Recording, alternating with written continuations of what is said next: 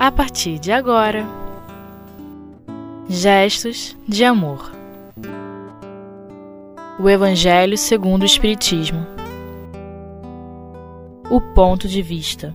Terceira parte. Com Saulo Monteiro. Olá, queridos amigos do Espiritismo.net.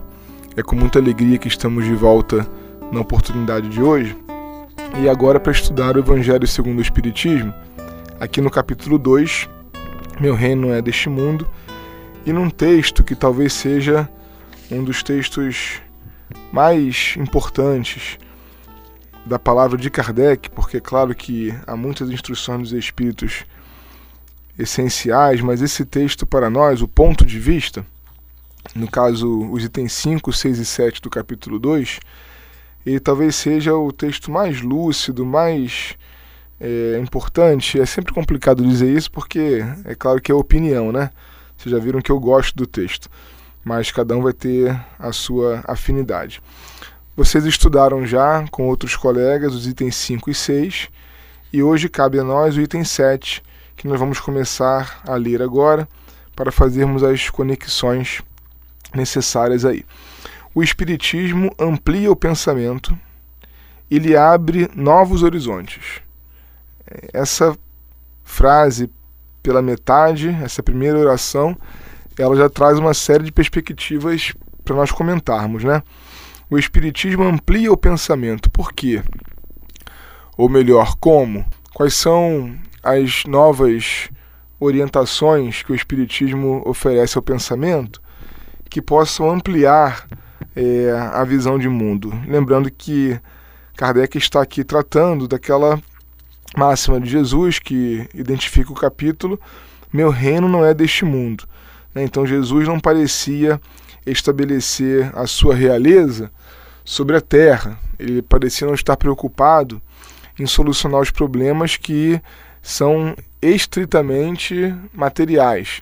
Isso é interessante até no sentido mesmo das comoções sociais que se vivia à época. Não que não seja importante nós lutarmos por liberdade, por igualdade, são bandeiras necessárias, legítimas para todos nós cristãos, mas Jesus veio ao mundo numa época em que, por exemplo, morria-se de fome e vivia-se uma série de doenças que hoje nós nem conhecemos mais, e essas não são as preocupações mais é, urgentes de Jesus. Por mais que ele cure doentes aqui e ali, reparta e multiplique pães e peixes, né? Há uma série de passagens que nós poderíamos é, estudar nesse sentido. Parece que há uma ampliação na ação de Jesus sobre o mundo é, relativa aos espíritos, às mentes, né? A libertação que ele vem fazer é da alma humana. E o Espiritismo amplia é, esse pensamento no sentido em que ele oferece mais racionalidade ao entendimento do mundo espiritual e, antes disso, da natureza humana. Porque, veja bem, Jesus, por mais que tenha vivido é, esse conceito, e muito bem vivido, ele não expressou tão claramente isso que nós entendemos hoje, por exemplo, como imortalidade da alma. Ele é, expressou, né? O conceito está claro em Jesus, mas os detalhes conceituais eles estão muito mais evidentes hoje com o Espiritismo. Se nós pararmos para pensar, por exemplo, na questão das diversas vidas, da reencarnação, oferecendo ao espírito a oportunidade de se completar, de se aperfeiçoar ao longo do tempo, esses pensamentos não estavam claros. Tanto não estavam que nós, seguidores do Cristo, através é, das desfigurações dos seus textos, modificamos a Bíblia para é, chegarmos ao ponto em que chegamos hoje, em que muitos seguem a Bíblia sem conseguir enxergar ali vida espiritual ativa, sem conseguir enxergar ali reencarnação, é, menos ainda. Então o Espiritismo amplia o pensamento.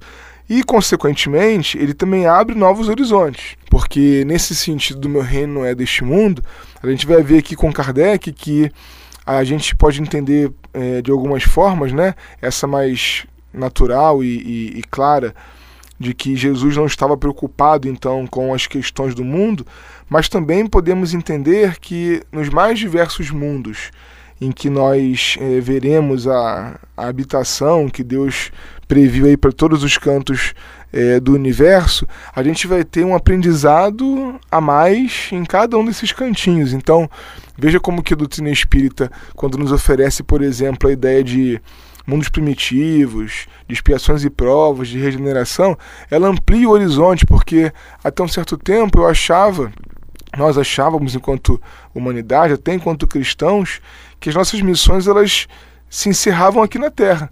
E isso, inclusive, torna difícil a nossa tarefa de, de reforma íntima, porque se eu preciso, para me transformar, perdoar hoje e integralmente, se eu tenho que me transformar num Pedro, num Paulo, ainda nessa vida, eu me sinto tão derrotado que bate um desânimo né, para essa execução.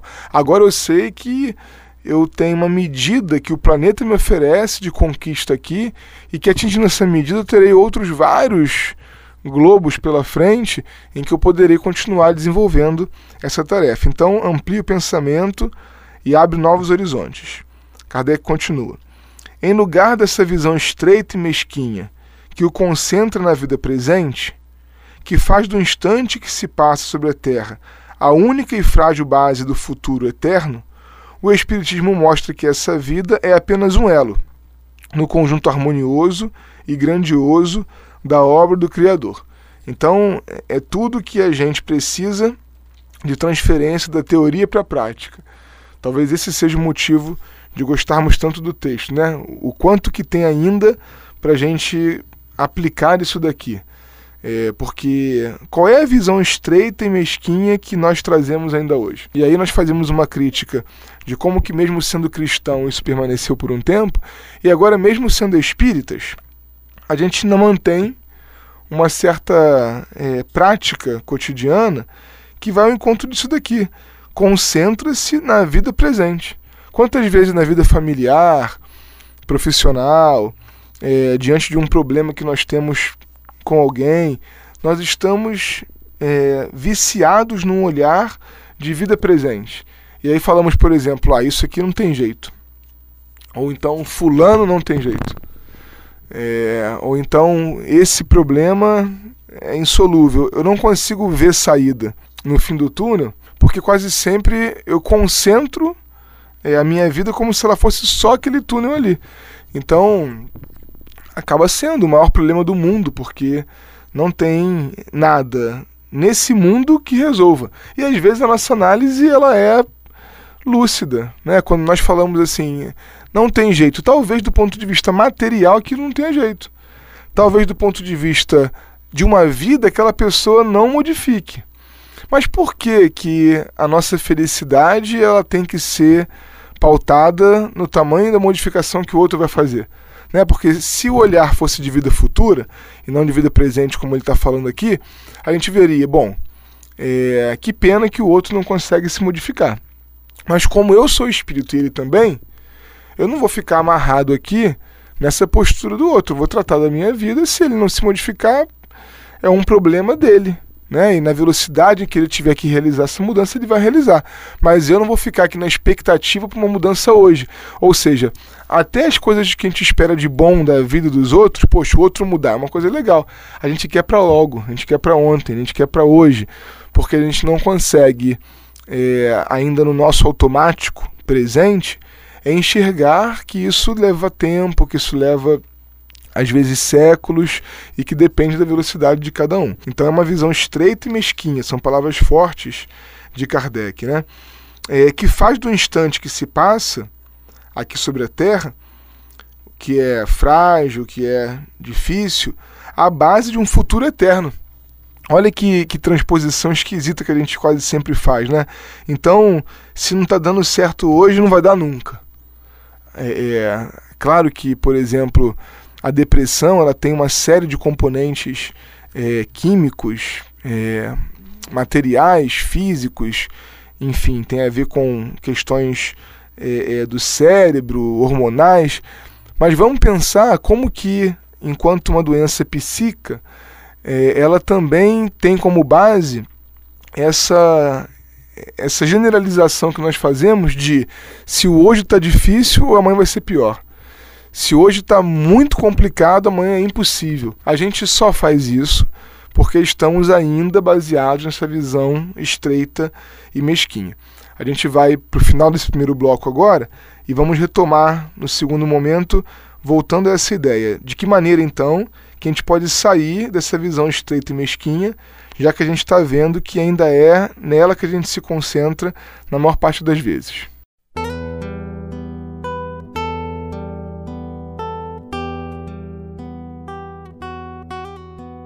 Gestos de amor. O Evangelho segundo o Espiritismo. Olá, amigos, estamos de volta aqui nessa continuidade do capítulo 2 do Evangelho segundo o Espiritismo, item 7. Estamos estudando o finalzinho do ponto de vista. E vimos aquela visão estreita que nos concentra na vida presente. Aí Kardec continua. O Espiritismo mostra que essa vida é apenas um elo no conjunto harmonioso e grandioso da obra do Criador. Jesus tinha mostrado isso já, como nós falávamos, pela sua prática e por algumas colocações suas, sobretudo junto aos seus seguidores, que estavam numa condição um pouquinho mais é, razoável para compreensão daquilo que ele falava. Mas não é isso, vamos reconhecer, não é essa visão é, preferencial. Jesus não vem à Terra é, com a missão é, preferencial de oferecer esse ensino aqui ao homem. Ele veio mostrar a ideia de Deus e do amor. Né? Jesus se concentra o tempo todo na ideia de Deus como Pai e na ideia do amor. E agora o Espiritismo vem mostrar que a vida é apenas um elo, essa vida material agora, é apenas um elo no conjunto harmonioso da obra do Criador. Não há uma grandeza tão grande assim nessa experiência de 70, 60, 80 anos que cada um de nós vai ter. É importante no sentido em que nós precisamos naturalmente dar devida atenção à vida e aproveitar as experiências, mas também não podemos exagerar. Veja bem, né? É, é como se nós é, fizéssemos uma projeção de nós mesmos. Caímos no orgulho, na vaidade, quando exageramos aquilo que somos. E caímos quase sempre na falta de autoconfiança e no desânimo quando não acreditamos naquilo que podemos. Nem uma coisa nem outra. Os extremos são sempre muito ruins, né? Nós precisamos saber o que somos, a quantidade de potência que existe em nós, desenvolvermos, irmos à frente, mas também sabermos os nossos limites. Porque muitas vezes queremos também ser heróis e não temos condições de realizar tudo aquilo quanto nos cobram ou quanto é, colocamos para nós. E fazemos isso quase sempre com a vida também. Então, a vida, se for vivida como a única, e há uma filosofia no dia a dia para muitas pessoas que é essa, né? É, é, viver cada dia como se fosse o último. Isso tem lá, dependendo da interpretação, a sua positividade, porque você vai aproveitar as experiências, você não vai deixar passar aquilo que a vida te oferece, mas se levar da letra, nós temos um problema grande, porque significa eu não saber que eu tenho tempo para desenvolver um pouco mais amanhã. E se eu vou querer desenvolver tudo hoje, com certeza vou me apressar de uma maneira que eu não vou conseguir dar conta daquilo que eu sou. Então, o equilíbrio sempre. Kardec diz: ele mostra, o Espiritismo, os vínculos que unem todas as existências do mesmo ser, todos os seres de um mesmo mundo e os seres de todos os mundos. De novo, os vínculos que unem todas as existências do mesmo ser, todos os seres de um mesmo mundo e os seres de todos os mundos. Ou seja, tudo está em tudo, né? Que é outra frase perfeita de Kardec que está lá no livro Obras Póstumas. Nós temos a, a, a certeza agora com o Espiritismo que essa vida está ligada diretamente à anterior, que só foi o que foi por conta da que veio antes dela, e também está ligada à próxima experiência que eu terei, que já está mais ou menos desenhada de acordo com as minhas necessidades. Mais do que isso, todos estamos ligados a todos os que estão ao nosso redor. E todos os seres desse mundo estão ligados a todos do universo, porque somos filhos de Deus. Então, até a dimensão que a gente dá, seja é, é, positivamente ou negativamente exagerada, as relações humanas estão solucionadas aqui. Eu queria muito poder tal coisa com tal pessoa e não posso ainda. Não pode hoje. Nesse momento, isso não está sendo possível porque o desenho da vida não era exatamente o que proporcionava. Então significa que não pode sempre? Não, porque nós temos isso daqui como um elo né, um elo só de uma cadeia que a gente não tem nem condição de enxergar. Aliás, na condição de espíritos inferiores, no mundo de expiações e provas, a gente está desenhando essa cadeia ainda. É, é, nós temos alguns elos iniciais só desse trajeto.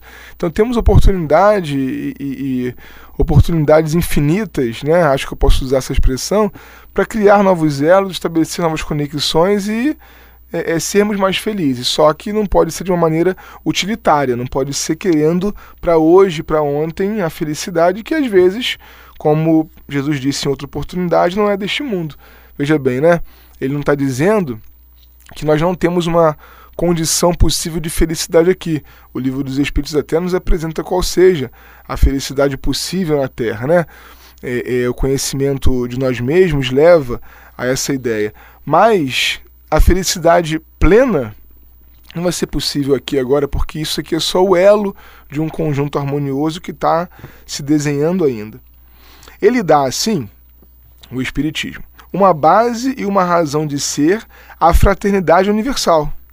Enquanto que a doutrina da criação da alma, no momento do nascimento de cada corpo, torna todos os seres estranhos uns aos outros. Muito legal isso daqui. Kardec dá uma cutucada de leve na crença da Igreja Romana, que nós respeitamos profundamente, mas que naturalmente contradiz os postulados espíritas que estão desenvolvendo de outra forma né, o entendimento de Jesus, é, da doutrina de Jesus. Então ele fala: se todos nós tivemos várias vidas e todos os seres estão ligados uns aos outros por esses elos que são as reencarnações, a doutrina, isso cria fraternidade. Enquanto que a doutrina da criação da alma junto com o corpo torna todo mundo estranho, todo mundo. Porque se eu fui criado agora e ele também, então qual é a relação que nós temos? Aliás, dentro de casa, qual é a relação anterior? Não tem relação anterior nem posterior, tudo está começando ali zerado. Eu teria menos motivos para tratar a todos como irmãos.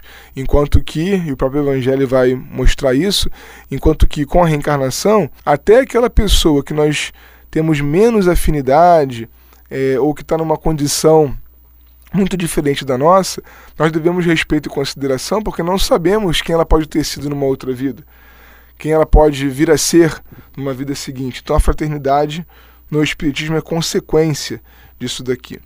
E as últimas linhas do texto de Kardec. Essa solidariedade das partes de um mesmo todo explica o que é inexplicável, se apenas considerarmos uma parte. É essa visão de conjunto que os homens não teriam compreendido no tempo de Cristo por essa razão, o seu conhecimento foi reservado para outros tempos. Então, o Espiritismo se propõe a ser uma nova filosofia é, ou ciência muito diferente da de Jesus. Mas se Jesus construiu as bases, é, é, a estrutura inicial desse edifício, o Espiritismo vem hoje em condições de desenvolver. Desenvolver mostrando, por exemplo, que existe um conjunto Jesus, quando vai dizer ama o teu próximo como a ti mesmo, quando ele vai falar perdoa 70 vezes, 7 vezes, ele sempre relaciona isso ao reino dos céus. A aquisição de uma felicidade pós-morte imediata, porque naquele momento nós precisávamos de uma resposta é, é, para logo. Eu precisava de uma consequência feliz daquele meu ato de renúncia, de abnegação, é, de caridade, para eu saber que valia a pena nós éramos ainda mais imediatistas do que é, é, somos ainda hoje.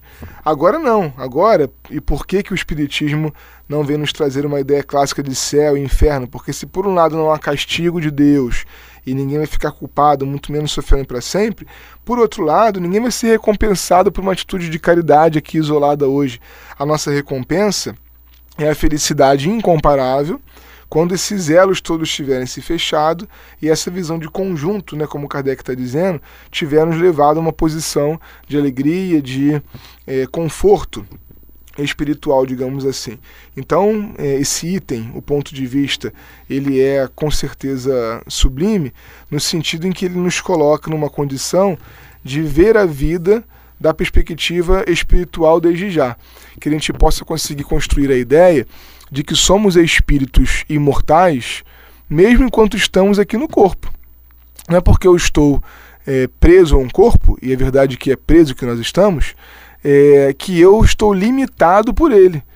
É claro que, em certa medida, as minhas faculdades espirituais não podem ser todas desenvolvidas, o corpo físico dá uma filtrada, segura um pouco aquilo que nós teríamos condições de fazer fora dele, mas aquilo que eu sou permanece.